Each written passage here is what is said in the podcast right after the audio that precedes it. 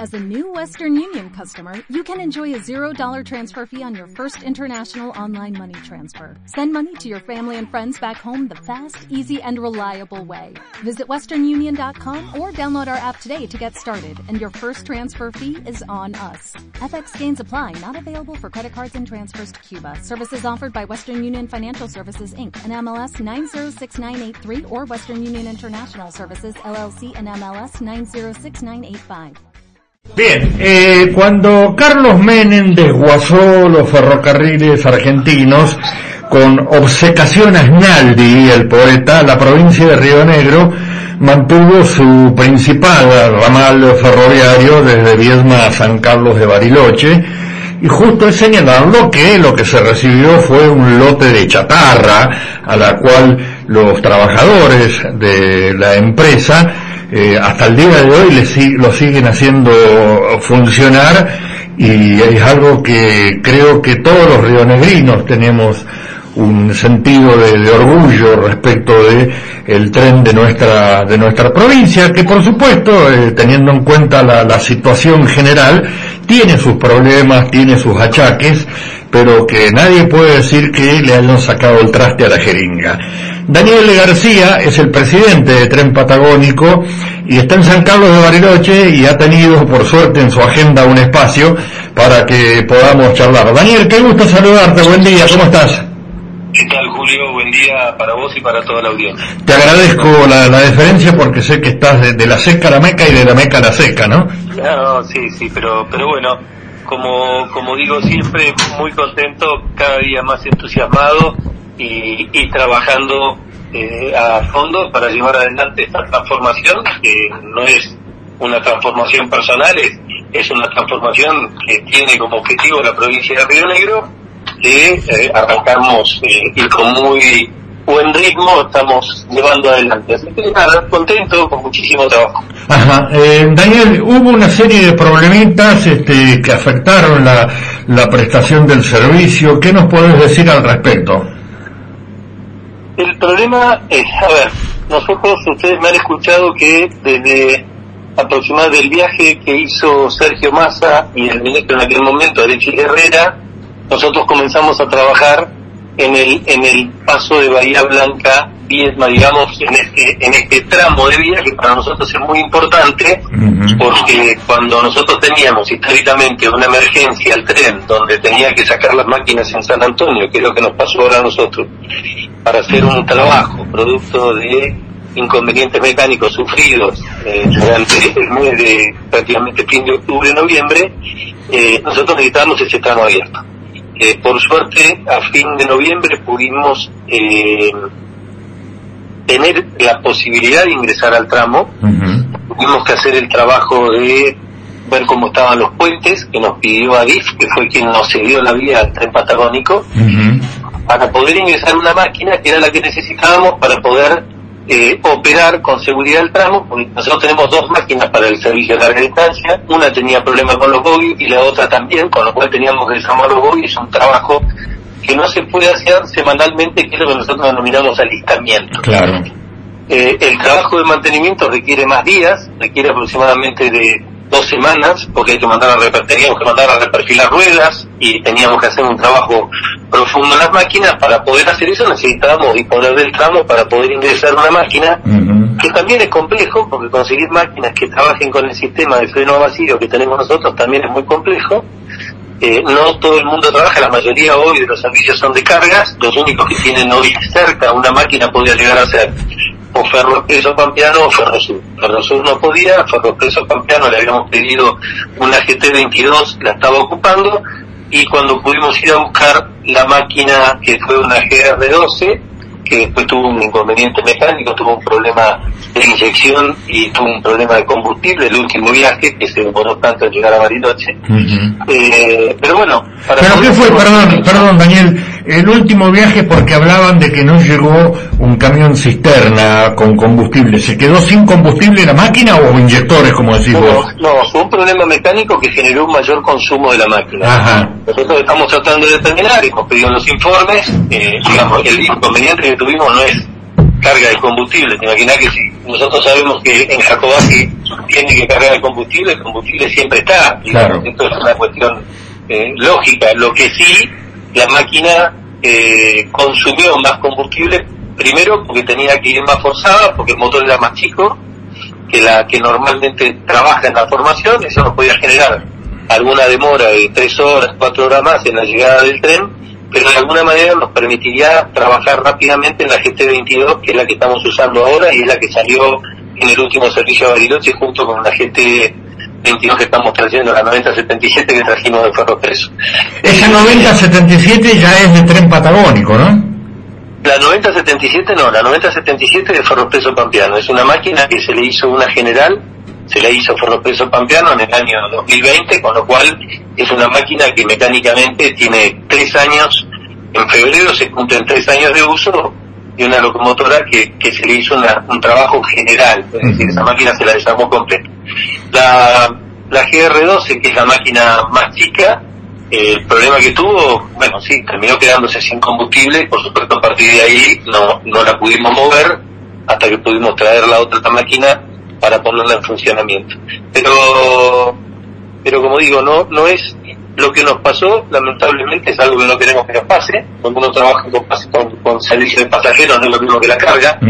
Eh, la gente, cuando pudieron estar prácticamente 30, 32 horas y con demoras importantes para llegar, nosotros asumimos el compromiso, esperamos a la gente, se le devolvió el pasaje, se le dio alojamiento, en fin, todo lo que teníamos que hacer lo hicimos y cuando pasa esto, por supuesto, con el servicio de regreso lo mandamos en colectivo porque no tenemos la seguridad de que la máquina haya quedado funcionando bien, así que cada vez que tenemos un problema de esto, y en dos oportunidades, eh, salen los colectivos para justamente no afectar al pasajero y tener la garantía de que el pasajero sale y llega a destino Ajá. y no salir con una máquina que no fue probada después del inconveniente del año. Ah, Daniel, ¿y el, coche, el coche motor, que es relativamente nuevo, también tuvo problemas?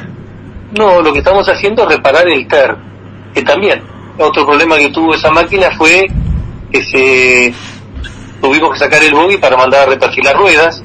Esas son cosas que pasan y por, por- por Cosas que se hacían, cosas que se hacían, porque que no son que no son trabajos programados Ejé. que no puede seguir la máquina operando Mm. con una rueda planchada Ujú. porque para que se entienda es como si tenés la rueda desbalanceada del auto la máquina va vibrando Sí, sí. como se vibra el auto y eso produce que se afloje todo se afloja todo absolutamente Correcto. todo una máquina que va vibrando Sí. y hace 200 kilómetros vibrando se termina aflojando y pensar, semana que viene va a quedar Daniel, sí, Daniel, pensar que hace 50 años todo eso se hacía acá en San Antonio de la Consal, ¿no? Con el todos reperfilado, los, todo. equipos, todos los equipos están ahí por supuesto añejos Sí, sí.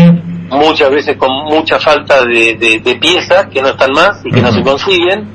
Y cuando uno habla de reperfilar una rueda, habla de más de dos semanas de estar la máquina eh, sobre, sobre el clique, porque Ajá. hay que mandar a reperfilar y se manda a reperfilar a una barrilla o se manda a Claro. reperfilar Sí, eh, sí. a, a las, a las empresas que hoy lo pueden hacer y que a partir de esta nueva iniciativa parte del gobierno nacional de volver a armar ramales y poner en Sí. funcionamiento las máquinas y con el problema que tenemos de la importación Hay mucha demanda en los pocos proveedores que quedaron hay muchísima demanda de todas las empresas. Yo leo páginas ferroviarias, eh, leo páginas ferroviarias y el otro día este, publicaban el desembarco de una reperfiladora de rieles, el desembarco de nuevas locomotoras chinas. ¿Alguna de ellas viene para nosotros? en principio que yo sepa no. Eh, porque tampoco creo que nosotros pidamos no hemos pedido ninguna locomotora y debería ser eh, no no tampoco fue solicitada digamos. Pero nosotros lo que sí estamos armando es a partir de julio va a arrancar nosotros llevamos dos máquinas a Justo Darac Ujú. eh, que te acordarás que fue noticia, la llevamos, eran las que estaban en Justo Darac, las llevamos, perdón, a Masterfer, Sí. a Córdoba, a los talleres, bueno, una de esas máquinas se le empieza a hacer la general ahora en julio, y esperamos para el próximo verano contar con esa máquina operativa, ya con una general y con la tranquilidad de que esa máquina hace más de un millón de kilómetros sin, sin más que mantenerla. Correcto. Así que, eh, la verdad que, bueno, Daniel, el, el parque, para que sí. esto ocurra. ¿no? el parque tractivo de tren patagónico, ¿de qué antigüedad es, digamos? La, la locomotora más nueva que tenés, eh, ¿cuántos años tiene? No, a ver, ustedes saben que yo no soy un entendido de, de, de, locomotoras, pero todas las máquinas que hoy están circulando en el país, a excepción de las rusas, que son las nuevas, que ya también se están rompiendo y tienen un problema con los repuestos, digo, todas las máquinas son de la misma época, son máquinas que tienen 40 años. o más de 40 años. Eh, nosotros a las máquinas, que es un poco lo que yo conté, Tren Patagónico no es una empresa improvisada, digo, lo que nos pasó, no nos pasó por no hacer mantenimiento y no nos pasó por no tener un plan de mantenimiento. Lamentablemente estas cosas suceden, tratamos de evitar que pasen, normalmente no ocurren y nosotros ahora para garantizar las prestaciones estamos haciendo correr el pasajero con dos GT, digamos, son dos máquinas muy grandes, son dos máquinas potentes, digo, la verdad que uno trata de hacer todo lo posible y que está a nuestro alcance, con mantenimiento preventivo y con trabajos importantes que se están haciendo, se invirtió muchísima plata este año en repuestos en las, en las locomotoras y en el material rodante, eh, pero bueno, la intención es que esto no ocurra. Cuando ocurra, asumimos la responsabilidad y restablecemos el servicio, que fue lo que se hizo. Fuimos a buscar, cuando nos avisaron que estaba la gente 22, la fuimos a buscar, la trajimos el fin de semana pasado, y hoy sale con la máquina nuestra la formación desde Viedma, y a partir de San Antonio van dos máquinas hasta Bariloche y vuelven dos máquinas hasta San Antonio, después entramos en San Antonio viendo lo hacemos con una zona. Con la bestia, ¿no? Restablecido, hemos restablecido el servicio, esperemos que funcione con normalidad, está todo pensado para que así ocurra y, y, y, esperemos que lo que pasó no vuelva a ocurrir más y que no tengamos demoras. Pero Además tengo entendido, tengo entendido que tenés vendido absolutamente todo hasta marzo, ¿no? Está todo muy vendido, la gente ha acompañado este, este desarrollo del tren y eso nos pone muy contentos y nos obliga a asumir una responsabilidad muy grande que es garantizar la prestación de los servicios. Por eso eh, la idea es correr con dos máquinas que cada una de ellas por sí sola puede correr eh, el tren perfectamente, pero llevamos dos máquinas justamente por la tranquilidad que si se rompe uno tiene un problema uno, esté la otra para, que no tengan que estar esperando los pasajeros a que lleguen. Correcto. mientras tanto, con estas dos máquinas funcionando, estamos haciendo reparaciones en los talleres de San Antonio, de la Alco que tenemos, de la T19, en fin, hay, hay, varias máquinas que las estamos poniendo en funcionamiento, la, 32 38 la queremos poner en funcionamiento, la, la 90 73 ya tenemos todo para poner en funcionamiento, las otras GT que era con la que pensábamos que íbamos a llegar a correr el pasajero, pero, la verdad que es complejo el tema de la reparación hoy, hay mucha demanda, insisto, los pocos proveedores que hay, y esto hace que los tiempos se estiren. Correcto. Entonces necesitábamos traer una máquina y también para traer la máquina necesitamos tener el tramo de Bahía Blanca bien, ya lo tenemos, y a partir de ahí ya estamos proyectando, no solamente salimos de esta emergencia, sino que ya estamos proyectando, como dijimos oportunamente, el transporte de carga que será a partir del fin de febrero primeros días de marzo y con la incorporación de locomotoras eh, puestas en servicio para, para poder llevar adelante eh, esa tarea. Pero,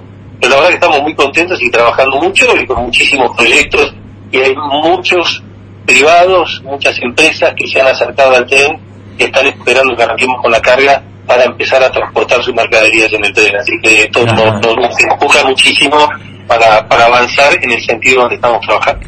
Daniel, eh, hay dos temas que me, gustaría eh, que, nos comentases tu, tu punto de vista, ¿no?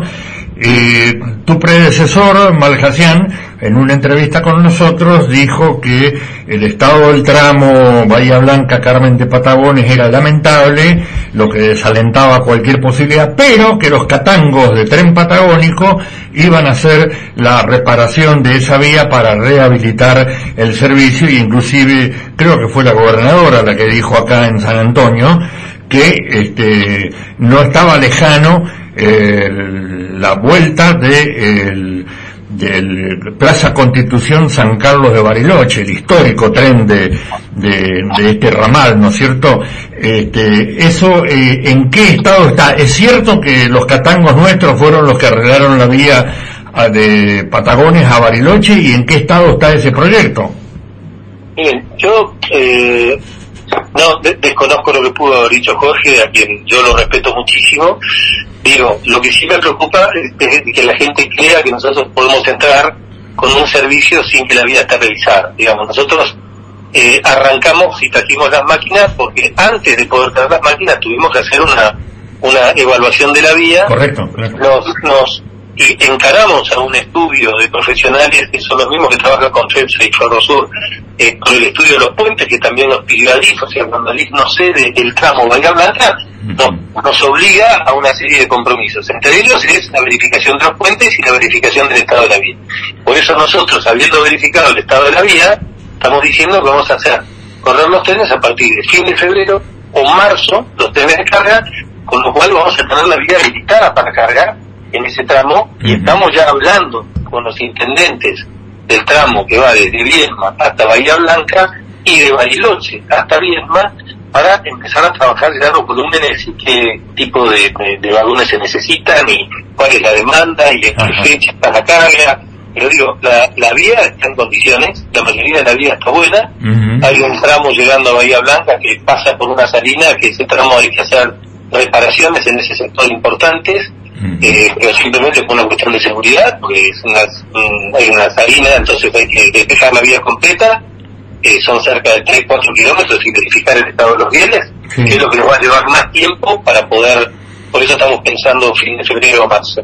Ajá. Pero en realidad ese tramo de vía para nosotros es fundamental porque nos garantiza la, la continuidad de la carga y poniendo ese tramo nuestro y asumir responsabilidades de carga, porque todos los tramos de Bariloche hasta Bahía Blanca ya dependen de nosotros y de nuestro mantenimiento, con lo cual podemos garantizar ese servicio. Así que, insisto, estamos trabajando muy bien, muy contentos, con un proyecto muy lindo que nos llena de entusiasmo. Seguimos con el proyecto del de- del famoso coche motor para unir Jacobasi con el Maitén y con Esquel, que este año vamos a encarar. ¿Por la trochita? para encarar el... No es la trochita, es un proyecto de coche motor, así como está el coche Pero por eso, pero por la vía de la trochita me Por la vida de refiero. la trochita. Por la vida de la trochita, tal cual. Ajá. Eh, San Antonio, San Antonio y muchos pueblos hechos, como decía don Adolfo Fragosa, periodista y ferroviario retirado, historiador, eh, de los pueblos hechos al agua de la locomotora, ¿no es cierto? Es decir, de, la época inicial del ferrocarril Río Negrino, los pueblos de la línea sur, primero hubo una estación donde la locomotora cargaba agua, después algún turco puso el bolichito, después llegó el estanciero que construyó eh, su casa familiar eh, eh, al lado de la estación y nacieron los pueblos de la línea sur Río Negrina. Eh, acá te cuentan los sanantonienses memoriosos que San Antonio llegó a tener tres servicios de ida y tres de vuelta por día a Buenos Aires, a Plaza Constitución, y que el pueblo salía a la estación a hacer changuitas, a vender sándwich, eh, tortillas, tortas fritas, pan, digamos que le daba muchísima vida eh, a los pueblos la llegada del ferrocarril, ¿no? Eh, Jorge, yo cuento que yo soy ingeniero Jacobasi. Claro, que te voy a contar, claro.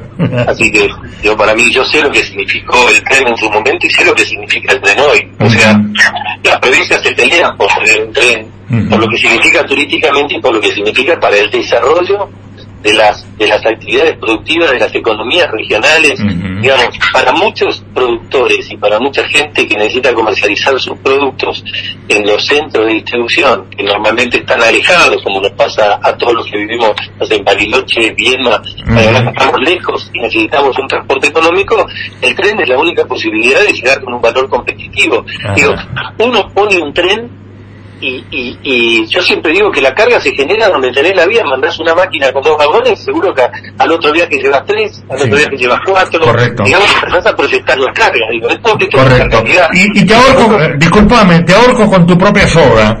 Eh, ¿Es pensable que alguna vez el ramal San Antonio Este, San Car- o Viedma, San Carlos de Bariloche tenga una derivación hacia el puerto ultramar de San Antonio Este, que está apenas a 30 kilómetros de- del ramal? Vos me estás diciendo si la vía va a llegar hasta el puerto del, San- de- del este, digamos. San Exactamente, Este. exactamente. Y mira, hay muchos proyectos, nosotros estamos trabajando la, la digamos, la renegociación, estamos negociando con el gobierno nacional la continuidad de nuestra concesión. Y estamos muy avanzados y estamos haciendo presentaciones ya durante el mes de enero.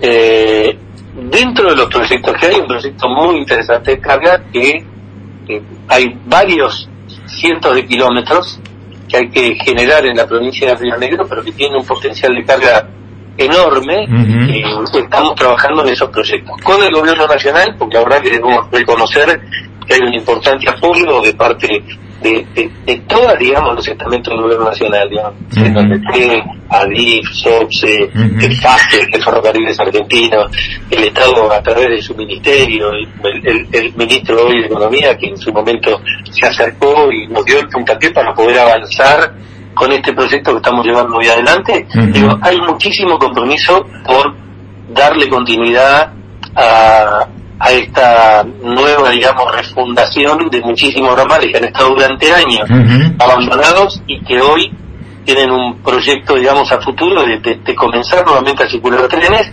Y en el caso nuestro tenemos algunas algunos ramales que son cortitos, que son mucho más, como el de el puerto de San Antonio, que, eh, que está combinado con otro ramal para comunicarnos con el valle, para tratar de sacar... Ah, unir los dos ramales unir los dos ramales, el viejo sueño de unir los dos ramales. Ese, ese sueño lo estamos tratando de recuperar y la verdad que a partir de ahí sí se justifica el puerto y hacer los 18 kilómetros o los 20 kilómetros de vía que haga falta. Inclusive, se perdón Daniel, inclusive en su momento se habló de que IPF estaba interesada eh, en un bypass, eh, creo que era desde los Menucos a, Roca, eh, sobre todo por sacar la producción de, de vaca muerta, ¿no es cierto? Esto, no sé, no sé en qué... Está planificado, pero hacerlo con Neuquén. no con Roca, sino con Neuquén. Porque el problema que tiene la, producción hoy que va por el Alto Valle es primero que es una zona altamente densificada, poblada, y, le estamos tratando de dar una alternativa de una vía que tiene mucho menos eh, densidad de población y, localidades que inclusive se puede hacer un bypass y prácticamente no genera trastorno en una zona que está despoblada, como la Patagonia, en, ciudades que tienen muchísimo menos cantidad de habitantes y que eh, le permitiría también al tren ir a 40 kilómetros por hora, que para la carga 30, 40 kilómetros por hora, una velocidad razonable y no 10 o 15 o 20 como sucede muchas veces en, el ramal del valle. Pero bueno, son todas propuestas que uno está elevando y que se están tratando de llevar adelante y que forman parte de la negociación este contrato de concesión. Perfecto. Daniel, por último, algo que yo no te haya preguntado y que vos consideres interesante para quienes nos están escuchando yo creo, para mí, lo más importante es que se entienda que este proceso de transformación se está llevando adelante por el enorme compromiso que ha tenido, tiene y va a tener eh, la provincia de Río Negro con este tren que eh, lo sentimos, ese, ese, sentimiento de pertenencia tan fuerte todos los rionegrinos. Eh, esta transformación no se va a resolver ni en cuatro ni en seis meses, es una transformación que va a llevar un par de años, hasta que se empiecen a ver resultados mucho más concretos, pero creo que esto va a pasar a partir del segundo semestre de este año, con todos los proyectos que tenemos y que estamos llevando adelante. Que nuestra intención es que los servicios se, se den con normalidad y que estamos trabajando para eso y que se entienda que están es una empresa improvisada, pero que muchas veces eh, resolver algunas cuestiones del tren no son tan sencillas como a mucha gente le parece y, a veces nos lleva un poco más de tiempo del que tenemos nosotros pensado pero pero que se está trabajando muy bien hay mucho entusiasmo el personal del tren patagónico es maravilloso eh, tienen, la camiseta puesta ¿eh? desde el tipo que te vende te vende el boleto en la estación a toda la tripulación de a bordo realmente eh, transpiran la camiseta y tienen la camiseta de tren patagónico muy bien puesta ¿no? Y son los primeros que están comprometidos con brindar un buen servicio, así que la verdad que no hay mucho más para decir, eh, simplemente que esperamos eh, poder en poco tiempo más sentarnos a charlar ya de los primeros vagones que están viajando hacia Bahía Blanca, que la verdad que a nosotros eh, nos cambia también muchísimo la realidad económica del tren, que es la transformación que estamos tratando de llevar adelante. Nada, nada, Julio, muchísimas gracias por darme esta posibilidad de, como digo siempre, asumir con responsabilidad los errores y también asumir con responsabilidad los compromisos hacia donde vamos, que vamos a, a lograr esta transformación del tren que nos hemos planteado Así que muy agradecido por este espacio. Te abrimos la vía libre y que sepas que acá no precisas invitación cuando consideres oportuno o tengas alguna información para compartir. Con muchísimo gusto van a estar estos micrófonos, ¿sí? Te agradecemos muchísimo. Disculpame que estos días estábamos no, para poder llevar adelante la, porque estaba en la, en la, en la, ruta y con muchos problemas de señal. Así que te mando un abrazo y para vos y y agradecido a la audiencia también. Bien. Así un buen fin de semana. Lo mismo, Daniel. Daniel García, presidente de Tren Patagónico, contándonos todos estos proyectos tan importantes que seguramente eh, van a marcar un antes y un después en esta historia trágica de eh, el cierre de los ferrocarriles, ¿no?